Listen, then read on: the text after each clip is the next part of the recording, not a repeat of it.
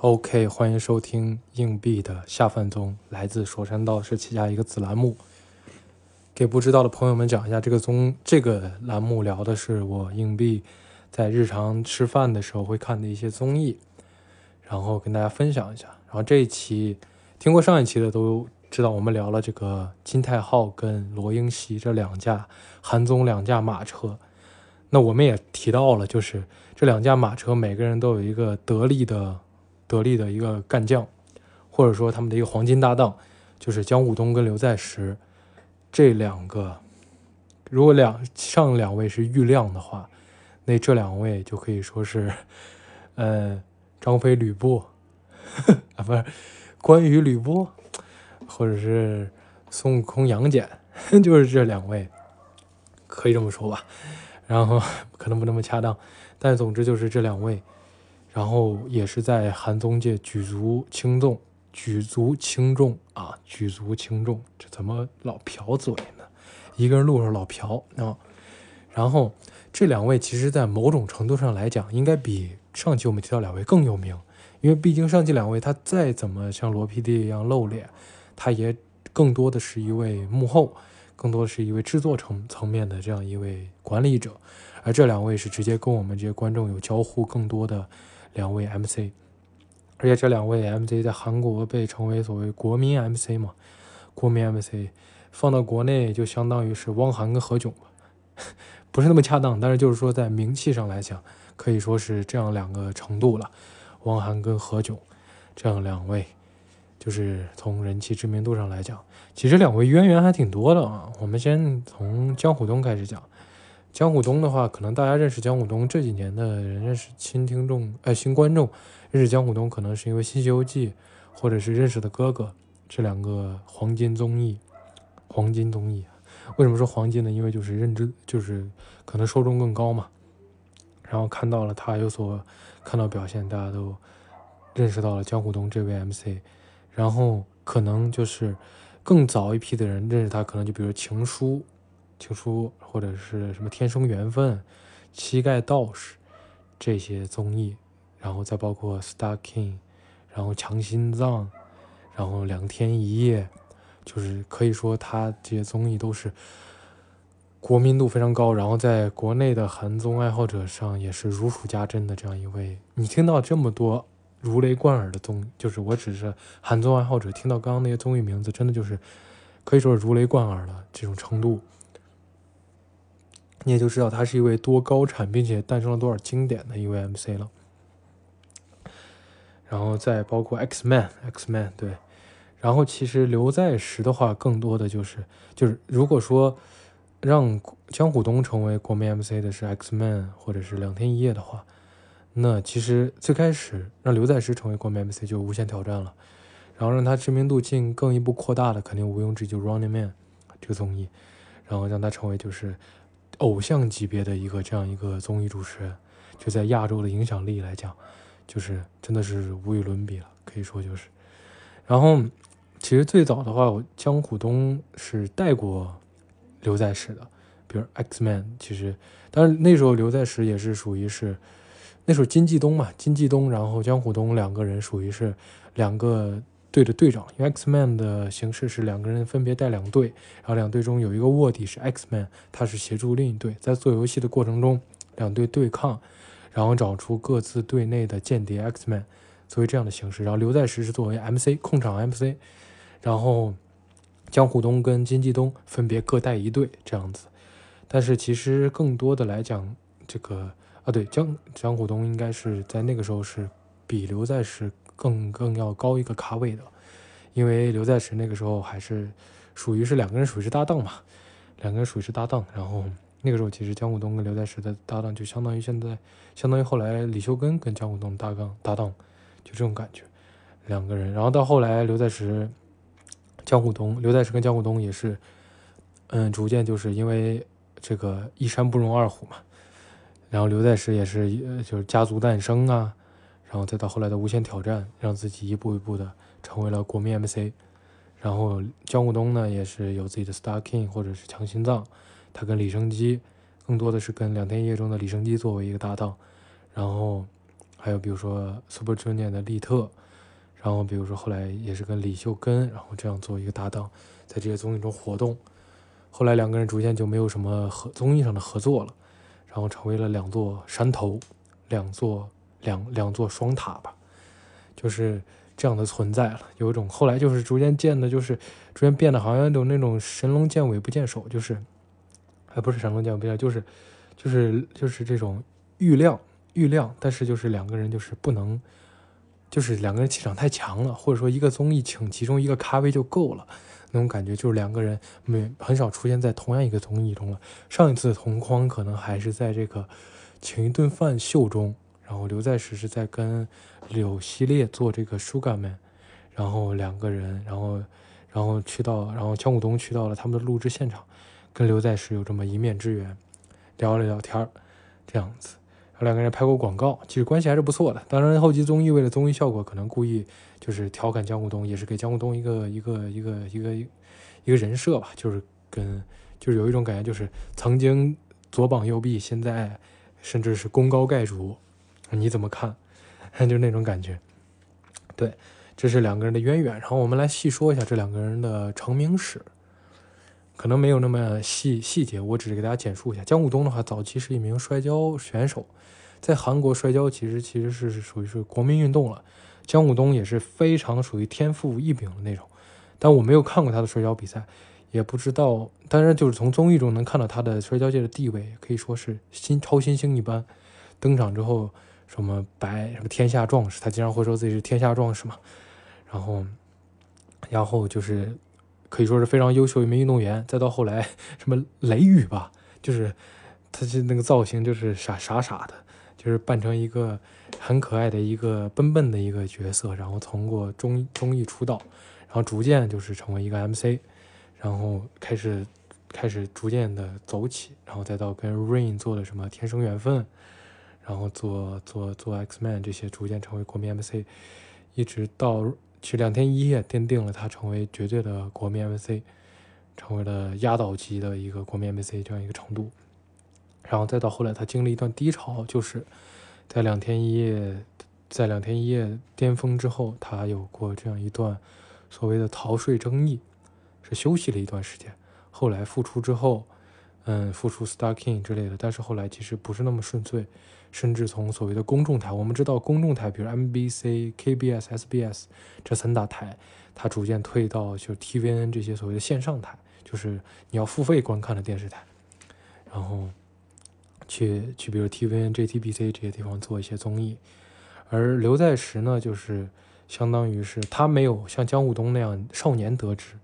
他是非常坎坷，从一名 Gigman 就是就是搞笑艺人，演短剧小品那种出道，然后经历了非常漫长的近乎十年的这样一个无名时期，然后一直到后来十年之后，逐渐在综艺上才崭露了头角，然后通过 X Man。通过，嗯，家族诞生、无限挑战，然后包括什么来玩吧，然后 Happy Together 一系列综艺，再成为了国民 MC，再到最后在一零年开始，一一年，哎，应该，哎，对，是一零年开始 Running Man，之后成为了全可以说南韩认全球认知度最高的一名 MC，再到现在已经在韩国，我感觉有点趋向于伟人的程度了，就是这样一名存在了，这样的一名主持人，就是说他的人气可以说是偶像级别。演员级别，就这种程度的一个综艺人存在。大家都知道，其实韩国的娱乐体系上来讲，搞笑艺人是等级非常低的。就是韩国可能，比如说，第一可能是电影演员，然后是电视演员，然后是歌手，然后是 idol，然后才最后才是可能说是搞笑艺人。但是刘在石从搞笑艺人做到现在一跃成为绝对的，像每年在韩国票选。最认知度最高的、最受国民欢迎度的艺人的话，他永远都是蝉联榜首，可以说是非常了不起的一个一个这样的一个存在，在韩国的娱乐产业上。然后大家也尊称他为大神。为什么叫他大神呢？为什么叫他刘大神呢？就是因为他不是，当然这种无所不能指的并不是说是他好像像是一名超级英雄一样，什么都能做得到，而是他会认真的对待每一件事。然后把它做好，这个我觉得是更趋近于凡人的神，就是凡人的一种一种一种一种一种状态，就是我们看见他并不是那种遥不可及的天才型选手，但是从他身上我们能得到很强的鼓舞，这样的存在。然后江虎东呢，也是通过低潮之后，然后回去做主持，比如说。嗯，我们小区回回归之后，然后到 JTBC 到 TVN 这些地方，跟罗云熙他的老搭档又做了《新西游记》系列。其实看《新西游记》第一季，包括认识哥哥初期，能看到姜虎东其实是有些畏缩的，因为他，嗯，比如你在在韩国，其实，在全世界，你作为一个艺人，有那样一个逃税的这样一个争议，其实咱们不不说他到底是被冤枉还是怎么样。就是，总之就是一个不太光彩的这样一个记录，在的话，其实是会让人有些畏缩的。毕竟你看，姜武东在原来是非常意气风发的，因为综艺他做的很好，体育他也做的很好，是这样的一个存在。而且姜武东一直是在综艺上是以一个强势的这样一个一个形象示人，因为你真的是没办法，他那种压迫感就是他真的做的很优秀，而且他而且你动手你拿他没办法了，就是好像每一个综艺人都会畏惧他。然后再到后来，他复重新复出之后，他变得更加的温柔，然后会这个本身就是一个很可爱的一个形象嘛，脸圆圆的，虎东嘛，自己会叫自己虎东这样子，然后非常可爱的一个形象，然后再加上他后面有有所这个软化，在性角色方面有所软化，然后大家可能看到他就觉得他很可爱，然后周边的这些 MC 为他提供角色，比如说说自己曾经在在早期。虎东意气风发的时候受过虎东欺负，现在说出来让虎东很难堪，就说有甚至有了什么受害者一零一，就 Stucking 的受害者一零一，然后到最后你能看到，比如说像 Mino Po 啊这些小辈，那尹志源就更不用说了，就这些小辈，甚至对他的左膀右臂最忠诚于他的李秀根，有时候没有时候没事也会呲儿他这么一句，就是能看出一个反差萌，曾经的那样一个。野生的西伯利亚老虎现在变成了一只温顺的胖橘大脸猫这样的感觉，呃，现在他的形象主体是这样子的。那刘在石其实早期是一个很弱势的一个形象，比如说他下垂的乳头呀，大家会调侃这些，或者是他的无名时期说他不戴眼镜就没法上电视，就是这样的形象。然后再到现在，可能经过他的努力，就是他真的是一个非常勤勤恳恳的人，然后。恒永远是保持谦逊，永远是很朴实，然后这样一个形象让大家对他有所感化。现在他已经趋于一个一个平民偶像、全民偶像的一种状态，甚至尊称他为刘大神。他现在是这样一个形象，好像就是不可撼动的一种感觉。就提到刘在石都是哎，刘在石我比不了那种感觉。对，就是这样的一种形象。这是两个人现在的一种形象。然后他们两个人的主要作品，我们也都有说过。江虎东主要是早期的，比如说《天生缘分》，膝盖刀是《两天一夜》。现在的话，可能就是，呃，两人共同的作品还有《X Man》。然后现在的话，可能就是《认识的哥哥》，然后《新西游记》一系列衍生综艺。那刘在石就是早期的《X Man》，然后再包括什么《来玩吧》，然后《无限挑战》跟《Running Man》是他两个最重要的综艺。现在的话，可能是闲着干嘛呢？然后，比如说他最近也在做的这个《You Crazy on the Block》，也是非常的，也是也是逐渐是能看到，就是就是刘在石也在触碰一些除无线电视台，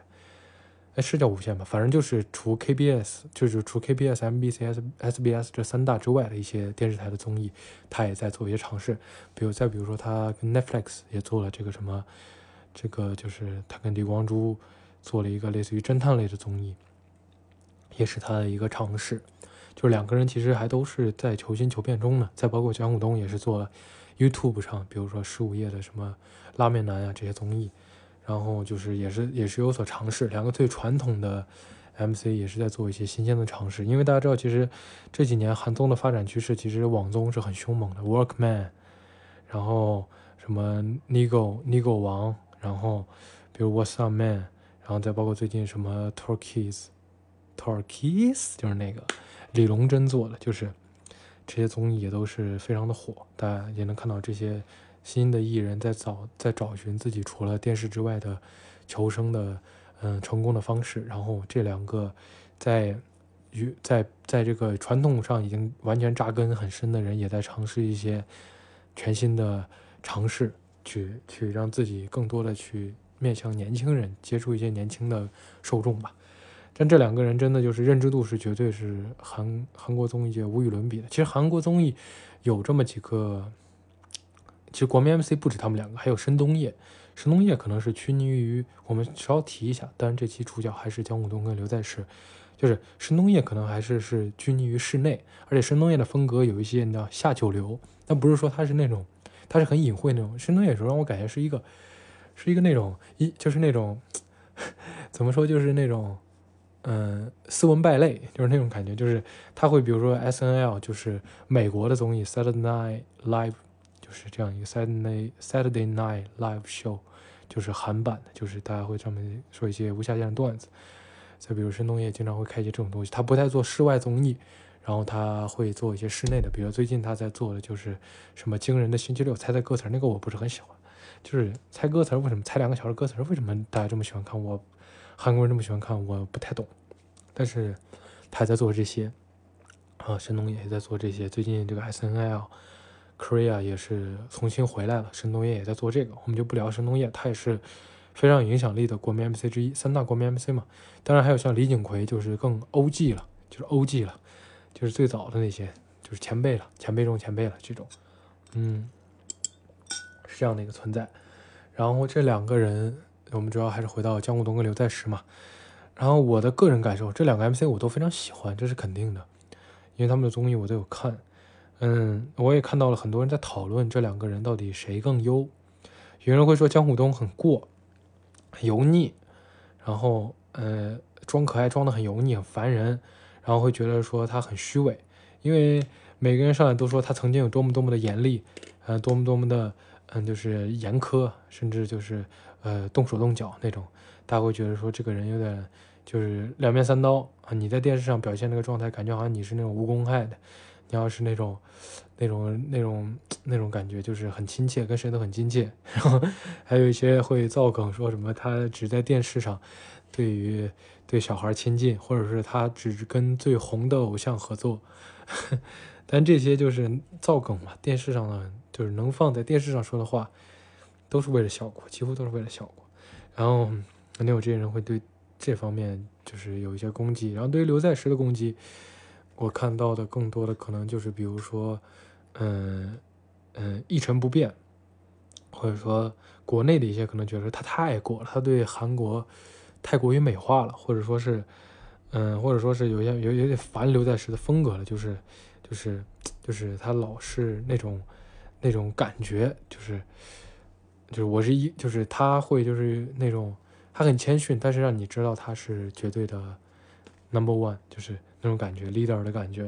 然后会觉得刘在石有一些对综艺太过于严苛。就刘在石，大家看过五条都知道，刘在石总是会选择最辛苦的那条路去做那那个事儿去做，比如说什么辛苦他愿意尝试什么，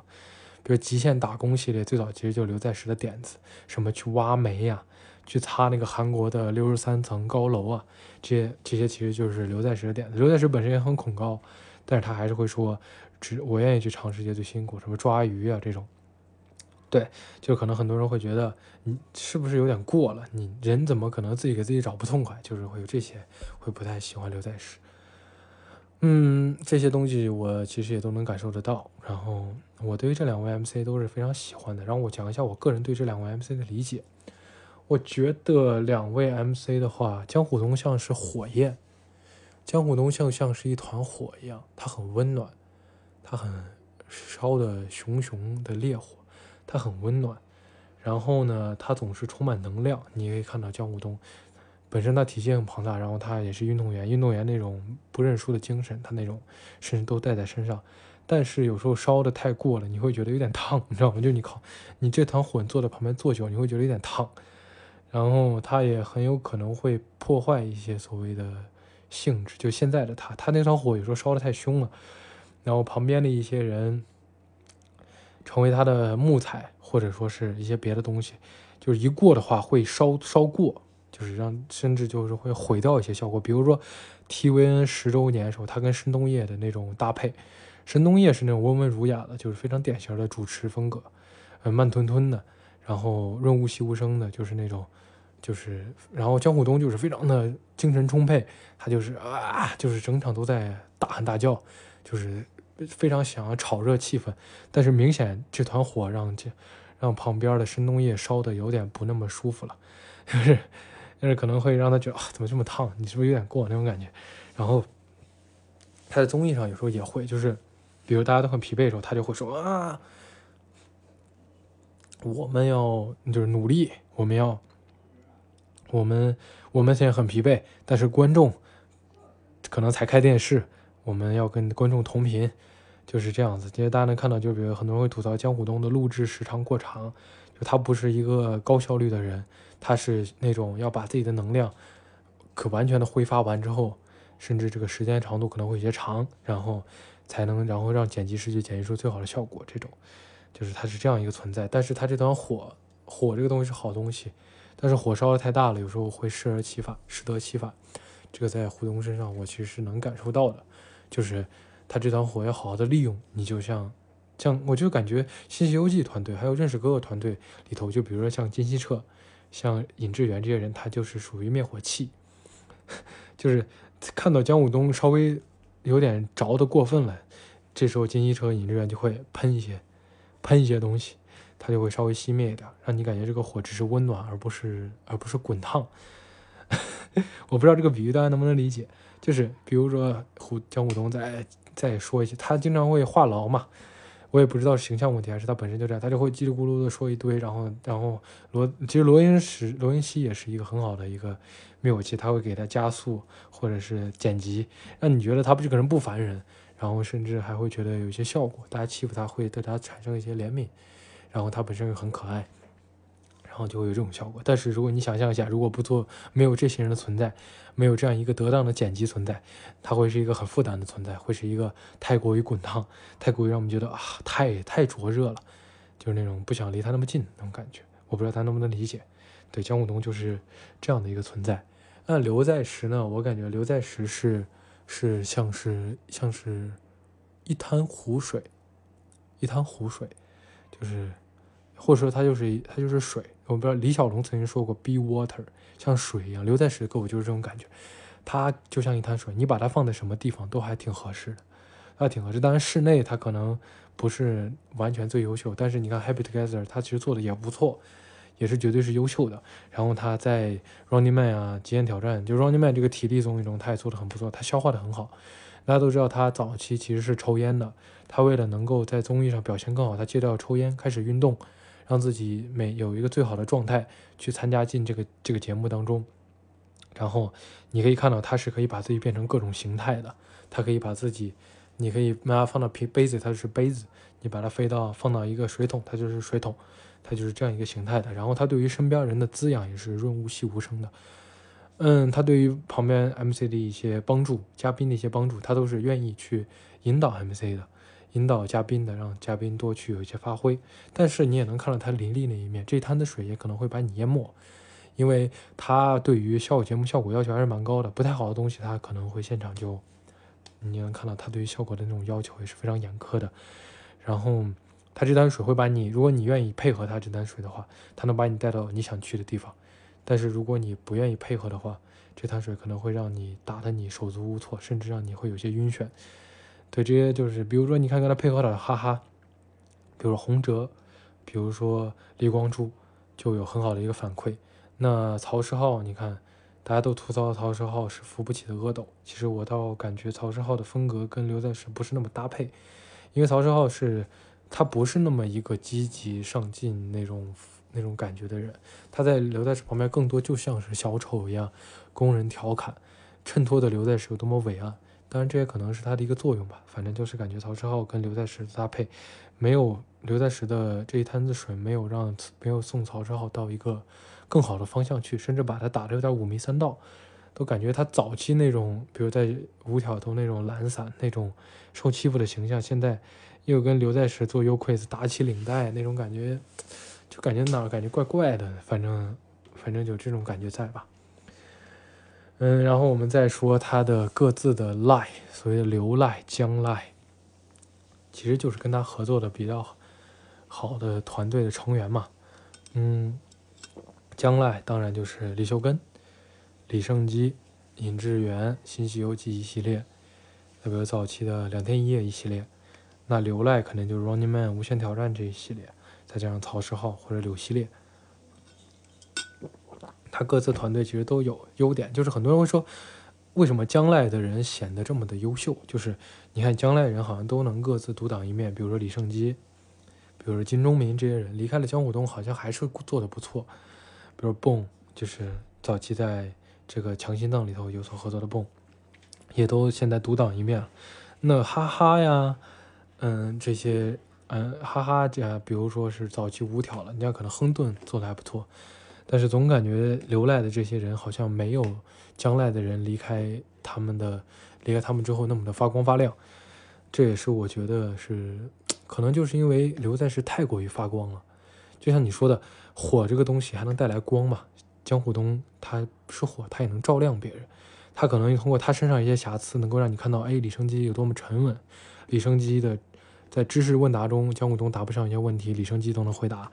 然后比如说江虎东有一些过激表现，其他人对他一压制，所以就导致自然而然的，比如说李秀根在他旁边能捡到一些非常好的笑料，江虎东一些出丑的地方，李秀根能运用成为笑料，然后加以加以培训，就是导致这些其他的人，其实在江虎东旁边更多的是一种谋，是一种提升自我提升，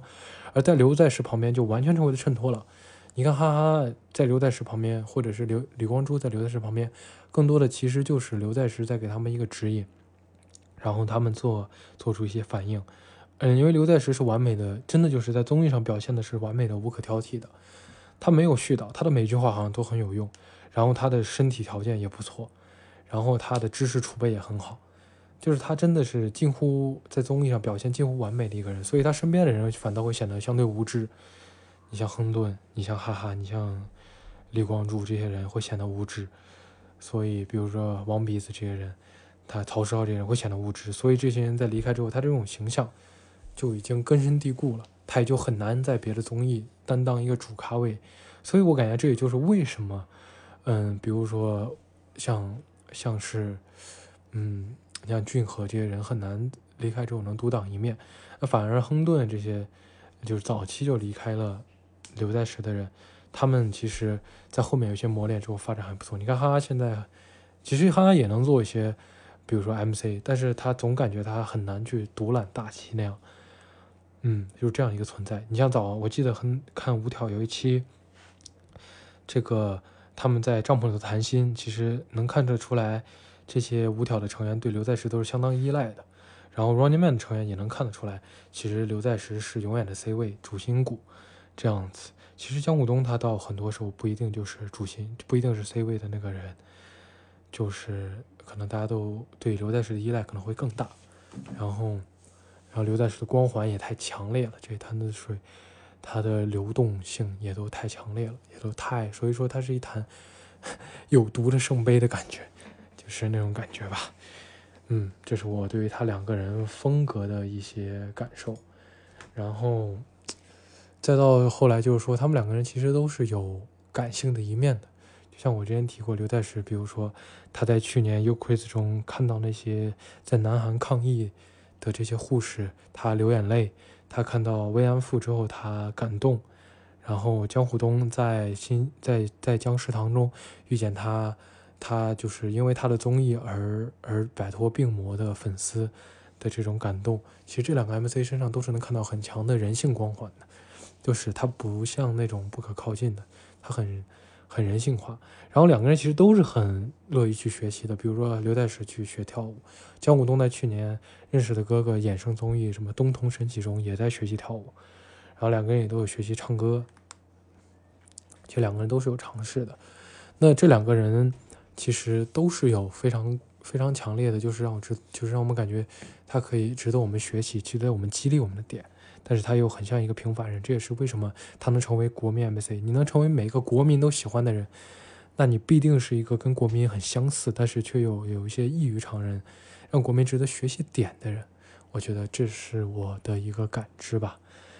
嗯，然后再说到这两个人为什么他们不太合作综艺了？你问我想不想看他们在合体，肯定是想的。曾经其实一六年有过 Running Man 过一段风波，就是说 Gary 就是说 Gary 下车之后，松之孝跟金金中国也要下车，然后顶替的就是姜武东。能看到 SBS 当时为了救起当时那个是收视率低迷的 Running Man，也是下达了下足了功夫，但是很可惜，嗯，没有没有实现这两个 MC 重新的合体。可能未来他两个人也不太可能再会在一个综艺中合体了，因为这两个人现在真的是有一种那个那个那个两是怎么讲，双王不见不见手，就是就是两个王者不能不能见面那种感觉，就是气场太强，可能会波及周遭人。你说这两个人都见面了，旁边还要请哪些人来做他们的搭配啊？这两个人就够了嘛，对吧？就是 two man show 了，就这种感觉了。对，然后这是我对他们两个人的感觉，然后再到最后的话，我想说，嗯，可能聊了这三期韩综，有一些听众会觉得，为什么你会喜欢韩综？我觉得韩综更多的感觉是一种陪伴，嗯，他每星期一期嘛，而且这些人其实都有他展现出他很生活化的一面，再包括我人生中比较低迷的时期，真的就是看看《无限挑战》Running Man 呀，然后《新西游记》认识哥哥过来的，就这些人像朋友一样，每周出现一次。展现他身上的笑料，然后能不遗余力的去让我们去开心发散吧。当然，这也是我非常喜欢韩东的一点，就他们虽然主旨是花样百花样百出，但是本质上总能感觉到他亲近于我们的那一面。这两个，嗯，这两个 MC 当然亦是如此，当然也是亦是如此。嗯，是这样子的。最后。嗯，我希望每一个听这个节目的人，如果你没有享受过韩综，我会推荐你去看一下。如果你跟我一样也是非常享受韩综的话，嗯，我想说大家多多留言，多多支持我们这个下饭综吧。当然，我们这个综艺当然不只是聊韩综了，未来也会聊一些，比如我看的一些别的综艺，什么喜剧大会啊，嗯，什么康熙来了，就这些综艺吧。嗯，谢谢大家的收听，这期就聊这些。可能我们标题起的有点唬人啊，搞得像是要搞什么拉踩一样，当然不是，都是我非常喜欢的 MC，就是这样吧。谢谢各位收听，我们下期再见。